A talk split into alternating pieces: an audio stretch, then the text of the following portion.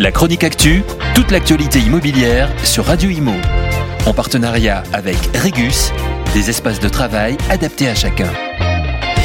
L'immobilier en Chine est toujours sur le devant de la scène, regardé du coin de l'œil par tous les observateurs qui guettent un éventuel basculement depuis le Covid et les problèmes qui ont suivi.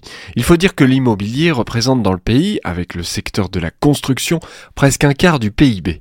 Depuis 2020, la Chine avait durci l'accès au crédit afin d'éviter l'endettement des organismes prêteurs. Mais voilà que les choses changent, comme le soulignent nos confrères du Figaro et de l'AFP. La Banque centrale et le régulateur des banques et des assurances, le CB BIRC ont appelé dans un communiqué commun à maintenir un financement raisonnable et approprié du secteur. Fin de citation.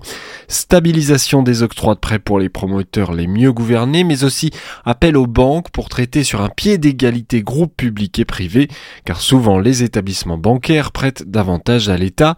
Pour les particuliers, les mesures sont autres. La Banque centrale demande à ce que soient revus très localement les niveaux demandés d'apport des particuliers pour des achats immobiliers.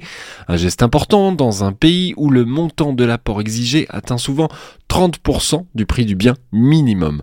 Alors ce communiqué qui change quelque peu la doctrine est-il sorti pour rassurer les observateurs, notamment en Europe, ou va-t-il être suivi d'actes qui peuvent aider le marché en difficulté? Réponse dans quelques mois maintenant. La chronique actu, toute l'actualité immobilière sur Radio Imo. En partenariat avec Regus, des espaces de travail adaptés à chacun.